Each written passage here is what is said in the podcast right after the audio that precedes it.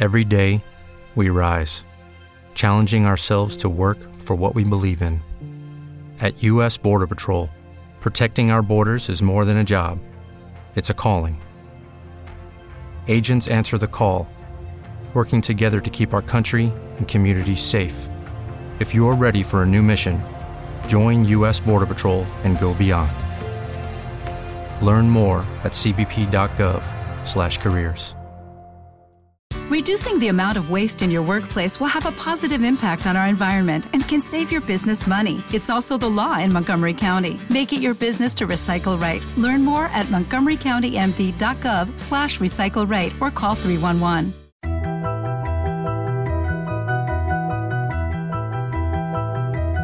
Bienvenidos al álbum esencial. En este episodio estaremos conversando sobre Origin of Symmetry de Muse. Mi nombre es Manuel Toledo Campos y como siempre en los podcasts de Hugo Negro, uno nunca está solo, siempre hay alguien más que poder conversar, poder analizar. Y en este caso estoy con el señor Matías Muñoz, que por primera vez me toca con Matías Muñoz en este formato de dos personas. ¿Cómo estás, Matías? Hola, Manu. Bien, bien. Sí, primera vez que nos toca juntos. Buena. ¿Y con qué disco? Cuando surgió la opción de hablar fue un entusiasmo gracioso.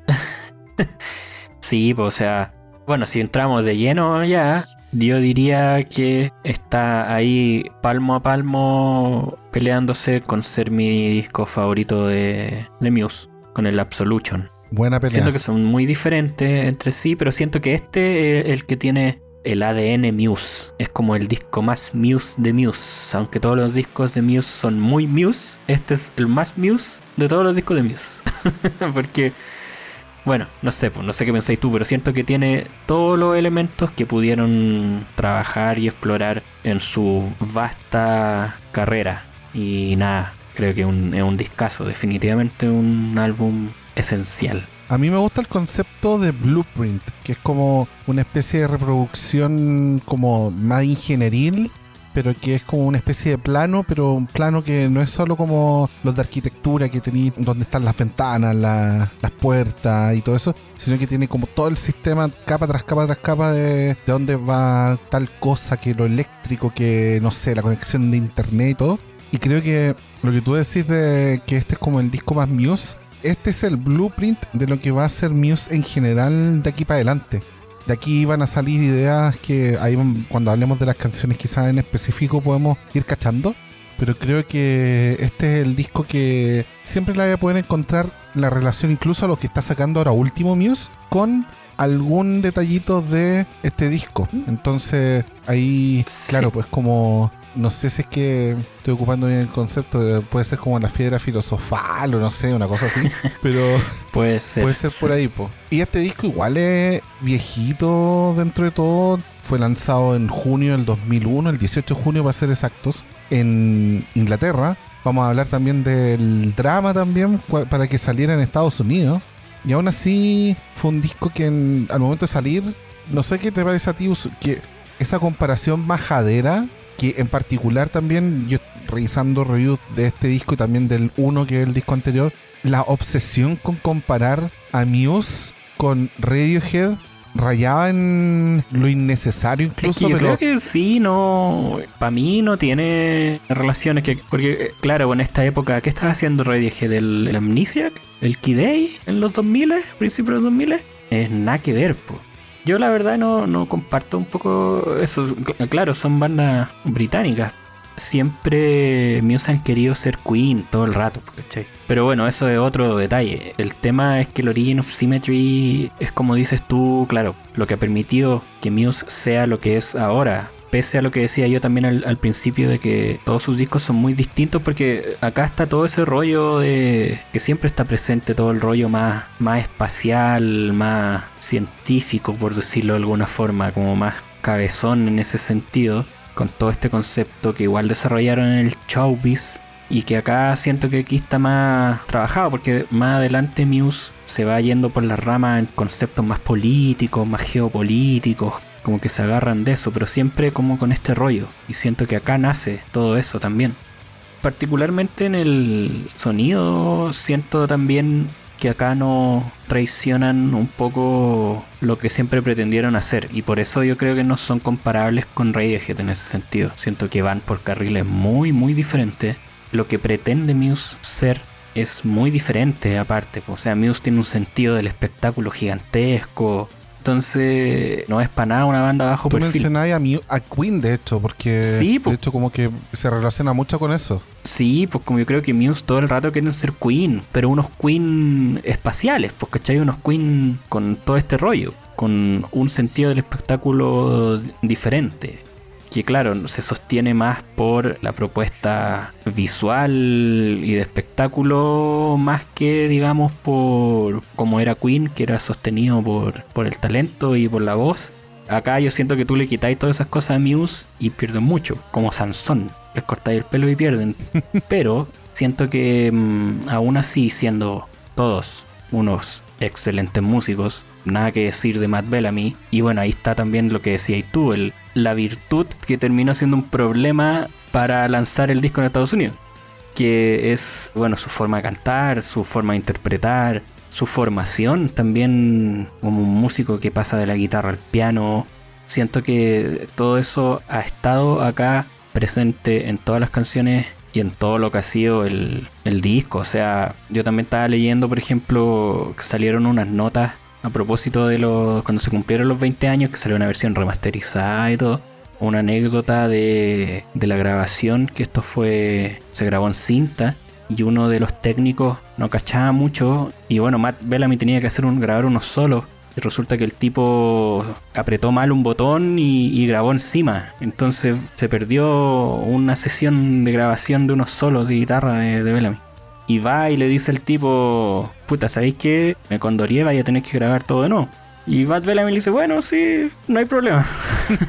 Hagámoslo todo de nuevo, ¿cachai? Entonces, eso es la destreza y bueno, lo, lo que pretendían también con este disco, que al ser su segundo álbum es un disco que se hizo con altas expectativas. Y eso también es súper relevante porque yo no sé si será uno de los discos más reconocidos de Muse porque está el Absolution y después están los que traen los hits y de repente por ahí del showbiz se cuelan algunas canciones famosas, siendo que bueno, en el Origin of Symmetry hay varias, pero como que siento que tampoco es un disco del que se hable mucho de la banda como parte esencial de su sonido, de su historia. Yo creo que este disco tiene el matiz de la reputación. Porque este es el disco que todo el mundo, cuando tú conocías a Muse, claro, es como el disco de que hay que escuchar. Cuando tú querías recomendarle Muse a alguien, tú le decís, no, no, no, escuché primero el Black Holes and Revelations. No, no, no, no, no, escúchate el Origin of Symmetry. Entonces, eh, tenéis como esa formación como de que este es el disco con el que hay que partir para entender a Muse. Vuelvo al punto también que tú decías al comienzo. El disco del que literal que te pone todos los elementos de Muse sobre la mesa. El disco que es la identidad basal de Muse. Después ya van a irse para distintas partes. Y yo creo que también, apoyando también algo que decía ahí, no está tan contaminado por lo temático como un lastre a los ojos de cierta gente. Porque después más adelante Muse va a agarrar temas que quizás van a ser vistos como demasiado rebuscados o demasiado anclados en la política o demasiado anclados en teorías conspiranoicas. Y Origin of Symmetry todavía no llega a esos confines, pese a que tiene mucho de el origen de las cosas y el origen de, del equilibrio, la estabilidad en el universo y todo eso. Y también es un disco que está muy agarrado por el cambio, la pérdida del ser. Habla, hay mucho de humanidad y deshumanidad que son como la dual, digamos, el dúo que va interactuando temáticamente en el disco. Pero también puede tener que ver con quién soy yo y quién dejo de ser al cambiar. Entonces tiene una traducción mucho más fácil que lo que va a hacer después Muse, que te habla de drones y te habla de con el dubstep de que el cambio climático y te habla de vivimos en una simulación. Entonces, en este caso todavía no, no se dan esos lares. Por lo tanto, un disco también que termina siendo bien accesible, pese a que tiene canciones requete contra más experimentales. Y Sí, y, no, y tiene los hitazos, po. Sí, y hay una cuestión de. Tú habláis de la formación de en particular Matt Bellamy musicalmente. Y este disco en particular tiene también un- unas referencias, especialmente en, en Space Dementia, a Sergei Rachmaninov súper marcadas también. Uno de sus conciertos en piano, incluso hay hartos videos que rondan mezclando esta canción en particular y también una del de Second Law, que es otro disco también donde hay otra referencia. Pero en particular en Space Dementia tiene el tum, tum, turrun, ese crescendo ahí como con el pianito y poder mezclar esa formación tan clásica con referencias tan explícitas con esta potencia también que no le tenía no tenía tanto que ver con la tradición podemos decir británica sino que era más como con la tradición gringa y más encima como decís tú el sentido de espectáculo de Queen entonces como que pusiera ya música clásica Queen y pongámosle Ray Charles de Machine por ejemplo en la licuadora entonces, creo que ahí también generáis un, un sonido que es súper único y que es súper arrollador. Y te pasa por encima las primeras veces que lo escucháis. Y, y termina siendo súper interesante, especialmente para este disco. Tú habláis de, la, de las regrabaciones. Y también quería preguntarte, ¿qué te parece a ti el sonido del disco, por lo menos la versión 2001? Y si pudiste escuchar también esa versión del remix del 20 aniversario.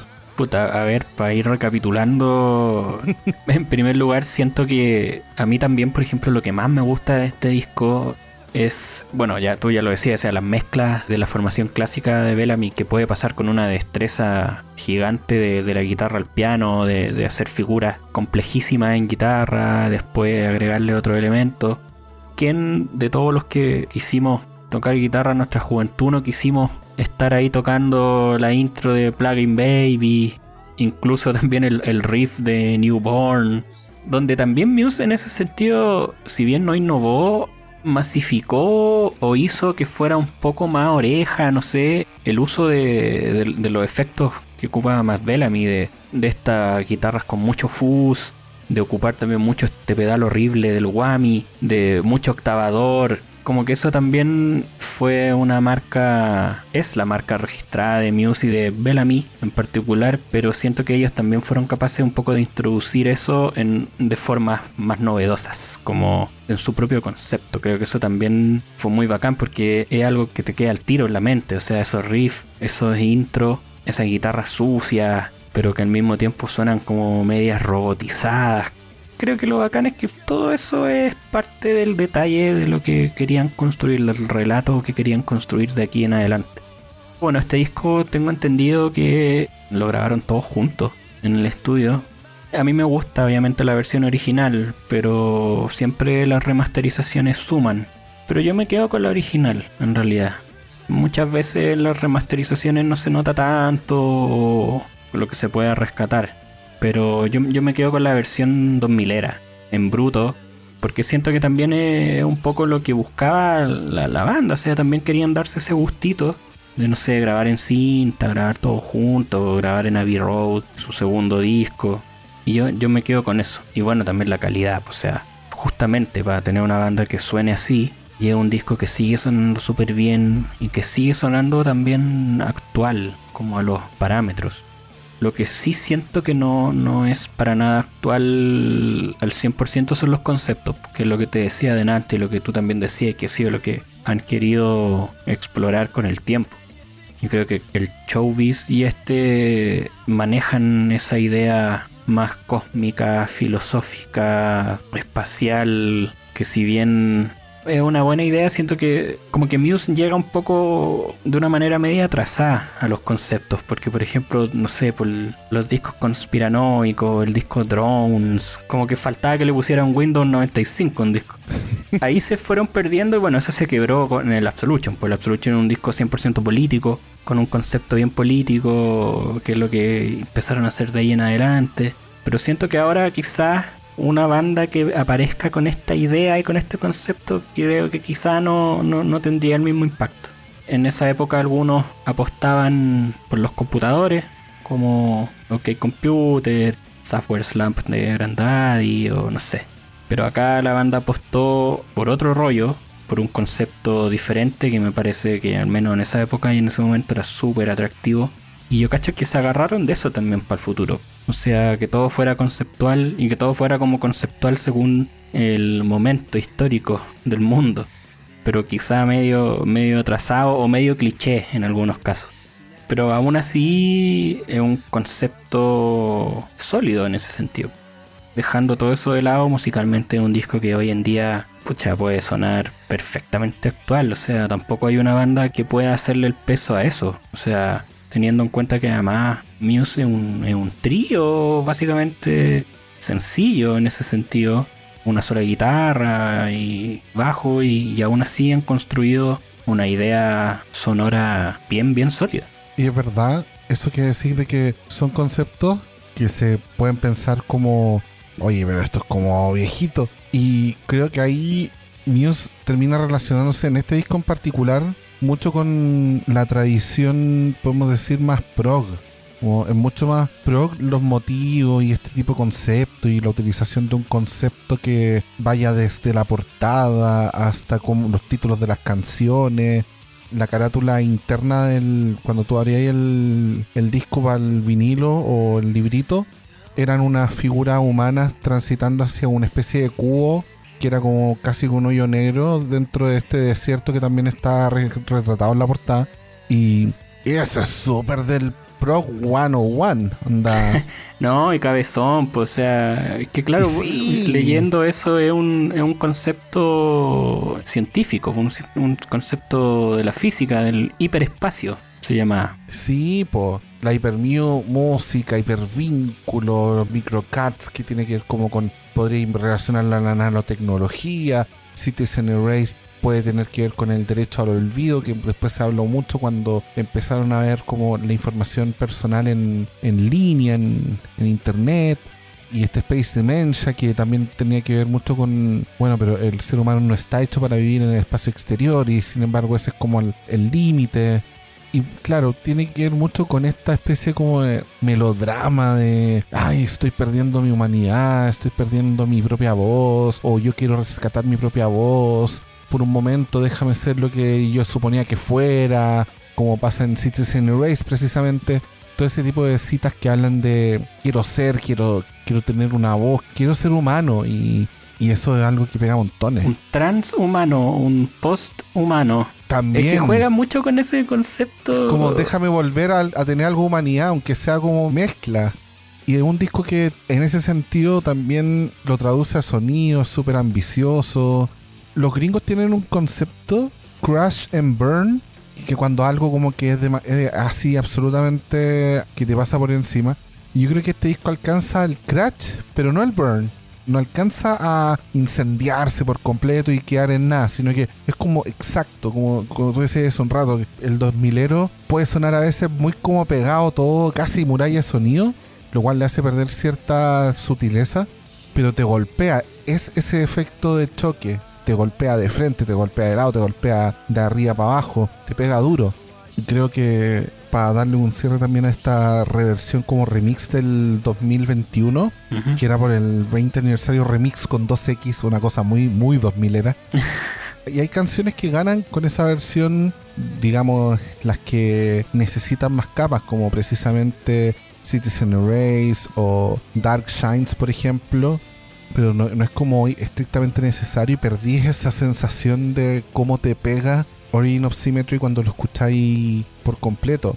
O sea, el Plugin Baby, cuando en el coro se vuelve casi una masa de sonido entre el bajo de Christopher Holstenton y el riff de Matt Bellamy, es una masa sonora, es casi indivisible que es el bajo y que es la guitarra, porque además el Holstenton es preciso, pero además muy masivo en su presencia en las canciones. Es Sí, hay un poco de bajo en tu distorsión.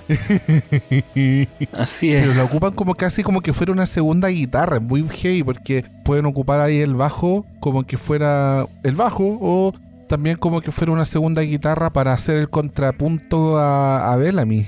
Entonces, claro, como tú decías, ahí, ahí- tiene que ver mucho esa cosa de que es un trío, pero ¿cómo suenan? Claro, a, a eso iba, pues, o sea, toda esta masa sonora acompañada de, toneladas de fuzz y de distorsión hace que muchas veces sea un poco inclasificable o, no se pueda, digamos, distinguir qué está sonando. Y de repente va y suena un piano. Eso lo encuentro notable, eso es muy bacán. Y yo siento que el disco te pega, te da duro, porque eso quería decir también, cuando uno habla de rock espacial y todo eso, uno espera más texturas, más atmósfera, que sean melodías más volátiles. Pero acá te pega, te pega con unos riffs, no da espacio a eso. Y siento que eso también resuelve muy bien su concepto de que, claro, es una banda que juega con esto, pero al mismo tiempo el concepto es muy científico. Si ya nos vamos a la idea en la cabeza, como hablábamos de antes, hay una idea que es más científica, está todo esto del hiperespacio, de los agujeros negros, del universo, etc. Pero te lo traducen no espacialmente literal, sino que te golpea, digamos, un alunizaje con las guitarras, con los bajos, con como parte el disco también. Y siento que eso lo resolvieron muy bien. Aparte, también la poca presencia de elementos, digamos, electrónicos. Es todo más bien análogo, no hay tanto sintetizador o, quizá hay ahí algunos detalles, pero no hay tanto uso de, recursos electrónicos. Y eso también creo que lo resolvieron muy bien en la época y con su concepto. Y lo otro que, bueno, que lo, mencionamos al principio y no lo, no lo dijimos, que era que por qué no salió en Estados Unidos. Hoy sí. Y tiene que ver con lo que decía yo, con la virtud de Bellamy. Que, bueno, no sé, tú, lo tiraste, así que tú tira el dato de por qué no salió en, en Estados Unidos. ¿Qué pasó en Estados Unidos que no salió? Fue muy heavy porque se suponía que este disco iba a salir en, en, Estados Unidos el mismo día prácticamente que en Reino Unido. Una cosa muy rara porque en general en ese tiempo se lanzaban en días distintos y lo iban a hacer un lanzamiento con todo. Y lo iban a hacer a través de Maverick Records, que era el sello que tenía, fundó Madonna y que digamos que se fue a pique también. Pero Maverick, que había lanzado Showbiz en Estados Unidos, le dijo a Bellamy que tenía que regrabar el álbum porque el falseto era demasiado y que era poco varonil. le pusieron esos conceptos. Y no estamos hablando de 1970, estamos hablando del año 2001. Y le piden grabar menos falseto. Y onda, Matt Bellamy es como, me estáis pidiendo que cante con menos falseto, o sea, ¿me conocí acaso? ¿Sabéis quién soy yo? Tu mamá te mandó para acá sola. Y resulta que al final Muse dijo, ¿sabéis qué? No, chao con Maverick, porque no vamos a estar regrabando el disco que encontramos que nos quedó bacán. Y no lo lanzaron nomás, po. Y después, Warner lanzó el año 2003 el Absolution no, en el 2004, en marzo del 2004, porque la Absolution había salido en septiembre del 2003 en Japón y Reino Unido. Y en marzo del 2004 sale el Absolution en Estados Unidos con Warner. Y recién el 2005 ah, pues. Warner saca Absolution en Estados Unidos. Así que esa fue la vuelta larga. Sí, pues por eso te decía yo que es la virtud que al mismo tiempo significó que no pudieran, porque, o sea, la voz de Bellamy es única. Para el sensible mercado norteamericano que todos les molesta, la voz de Bellamy, claro, era un problema, pero no, pues estaban mal. Pues, o sea, ¿Cómo un, un rockero a cantar así? Claro. No, pues faltaba que le dijeran que no tocara piano, ¿no? Claro, o sea, es que esas son las virtudes también de Bellamy. O sea, un tipo que canta increíble, que toca increíble, que toca de todo y que sea capaz de juntar todo eso en la banda. Y claro, estamos hablando del 2001, una banda que súper atrevida también con todo esto en ese tiempo. Muy mal ahí los, amigos de Maverick. Nada que ver. También hablando de lanzamiento, hay una canción que siempre la gente igual ahora es súper fácil confundirse porque cuando tú buscas el disco por streaming aparece una canción número 12 que está dentro del tracklist que es Futurism, que era una canción que aparecía solamente en la versión japonesa del Origin of Symmetry y que después ahora como tú buscas en el stream, o sea, en cualquier plataforma de streaming y te aparece Futurism como la canción número 12 de la versión original de Origin of Symmetry, ni siquiera aparece como que diga bonus track o algo así. Y viendo también el lanzamiento de esta versión 20 aniversario, da la impresión de que tiene que ver también con una decisión de la banda, porque la banda mete Futurism como el penúltimo track y deja Megalomania como el último track. Entonces, al final del disco tenía el cover de Feeling Good Futurism y luego Y Mega- Mega- Megalomania. Megalomania. Entonces, da la impresión de que eso, que usualmente, claro, porque cuando hablamos del disco, la versión 2001, va de Newborn hasta Megalomania, 11 tracks, listo. Pero hay lugares donde, por ejemplo, Feeling Good también hubo un tiempo en el cual aparecía como la número 8. Entonces, igual han habido sus, digamos, cambios de orden. Se han mandado unos kanji por ahí, editando. Pero también ahí, para aclarar si es que alguien tiene la confusión de. Porque Futurism, claro, eh, una canción bacán. Y, por ejemplo, yo, pienso que en la entrada a drogas más duras como Take About, por ejemplo, después en el Black Holes. Pero usualmente, como que no es canon porque no es del, del disco salió el 2001. es como pensando en el, el Muse canon. El Black Holes puede ser el que más se parezca a este. Yes. Que quizás son como discos hermanos, como que quisieron volver a esto, porque para mí el Second Law es la muerte total. el Second Law me parece pésimo, de verdad, lo encuentro demasiado malo. Bueno, antes está todo el tema de los conceptos que decíamos recién, pues, de, de la geopolítica, de todas estas cosas, conspiración y todo, pero claro, Black Holes creo que eh, es el más hermanable con este y el Absolution el más rebelde. Pero sí, comparte mucho con eso y siento que también la banda ha querido volver a explotar esto. Y por lo que yo decía más atrás, probablemente ahora les cuesta mucho más porque pese a que es bacán y todo, es, es una idea que ya suena media anticuada, que ya suena media añeja, como conceptos medio cliché. Entonces siento que por ahí también les debe costar un poquito agarrarse de eso y como ya todo su carrera y todo lo que han hecho se basa en eso, tienen que tratar de buscar nuevos conceptos. Pero musicalmente siento que, que es algo que podrían rescatar mucho de acá, del Origin of Symmetry. Porque como decíamos, es la savia, la esencia de, de Muse está todo acá. Igual hay una cosa que yo creo que le quita a este disco llegar al grado de decir, ya, este es el disco perfecto de Muse. Porque a mí hay dos canciones que me sobran en relación como al nivel de la otra. No es que sean malas, especialmente comparado con cosas que pueden venir después. Pero por ejemplo yo encuentro que Micro Cats le da como a conceptos que ya le dierte en temas anteriores del disco. Y después Screen Hair es como demasiado piola y melancólica para este disco que es mucho más conflictuado. Entonces son dos temas como que te bajan el momentum y ahí Dark Shines tiene que volver a levantar la cosa. Y ya Feeling Good es como wow. Y ahí para el final del disco, Feeling pero Good está bien, pero yo siento que no entiendo mucho el cover, la verdad. Está bueno y todo, y bueno, porque también ha sido manoseado históricamente, pero como que no lo entiendo bien. Es, a mí me pasa que siento que un poco de Feeling Good no pega mucho. Microcuts también, porque como dices tú, todo el disco está tensionado todo el tiempo, o sea, hay una pugna de momentos todo el tiempo. Y por eso también antes decía que, que te pega fuerte, porque te agrega capas de distorsión, te satura todo el tiempo, todo es demasiado grandilocuente a momentos, pero aún así tampoco te aburre, y eso que tiene muchas canciones súper extensas. Citizen Erased dura más de 7 minutos, sí, Space Dementia dura 6 minutos, Newborn dura 6 minutos, ¿cachai? Pese a que también son canciones súper extensas, esa tensión que te genera todo el rato, siento que tampoco te aburre. Y todo explota y todo es grande, pero también todo se va disminuyendo a rato. Pero claro, a mí yo también concuerdo con que, que Microcats como que no, no pega mucho y, y yo Feeling Good no, no la entiendo tanto. No entiendo mucho su incorporación.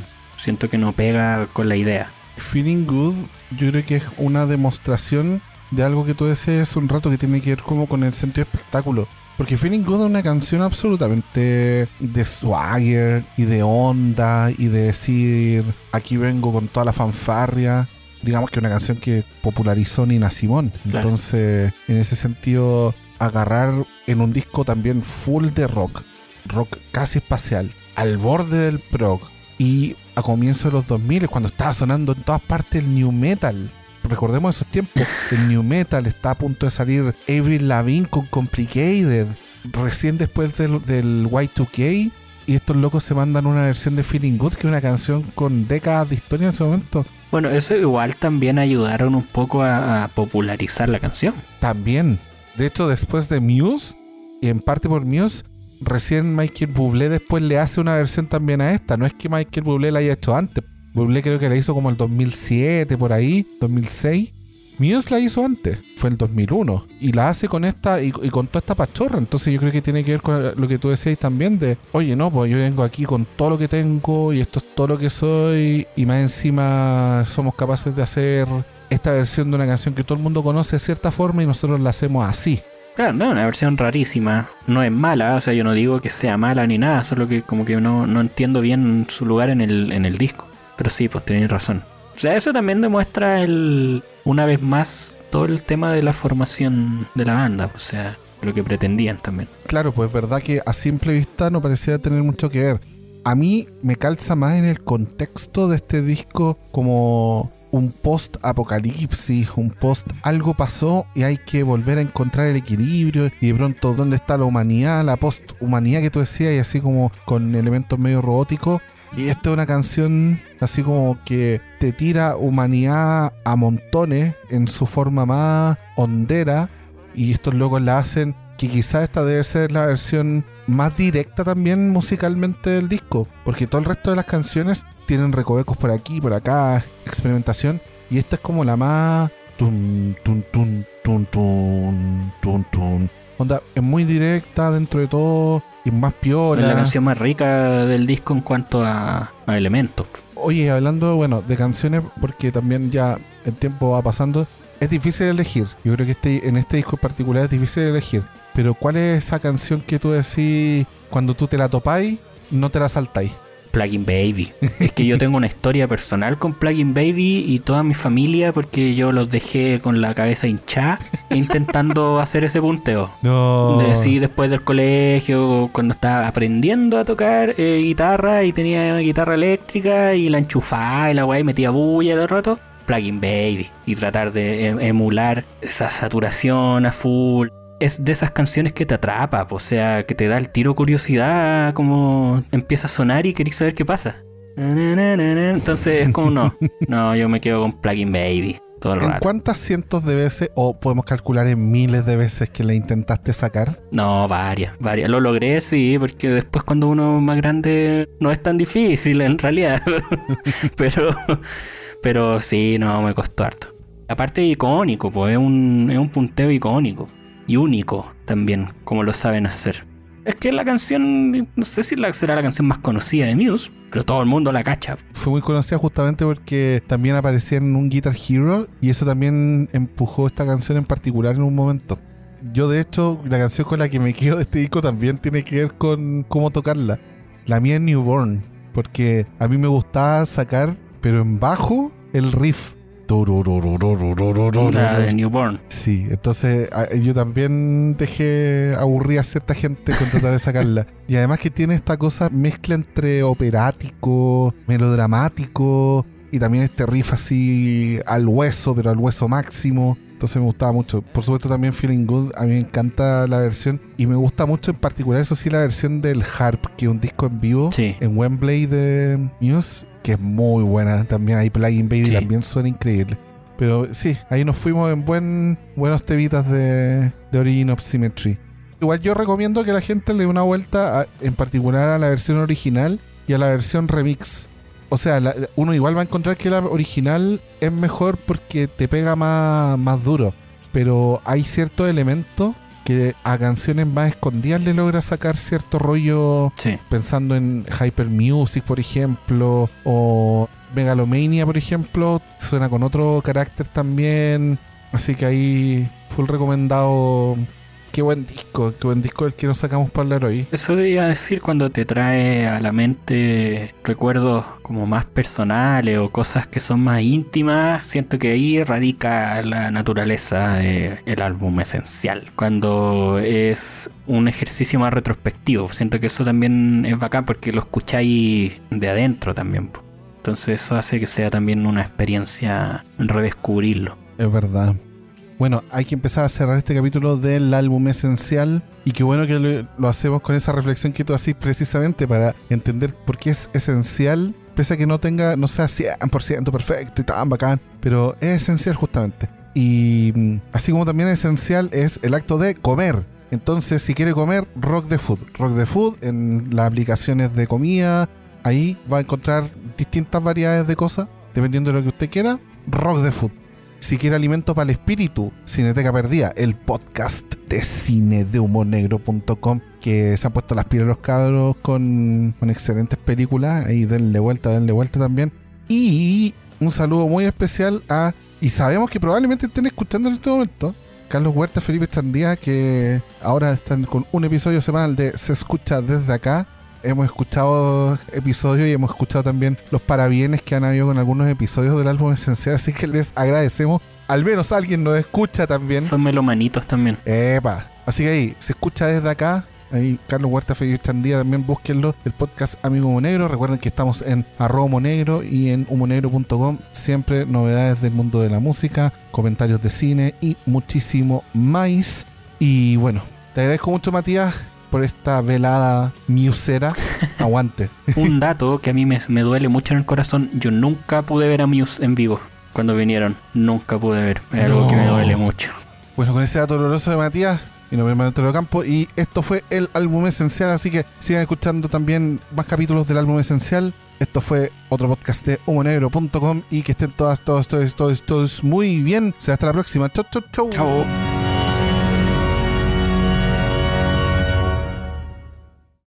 With the Lucky Land slots, you can get lucky just about anywhere. This is your captain speaking. Uh, we've got clear runway and the weather's fine, but we're just going to circle up here a while and uh, get lucky. No, no, nothing like that. It's just these cash prizes add up quick. So I suggest you sit back, keep your tray table upright, and start getting lucky.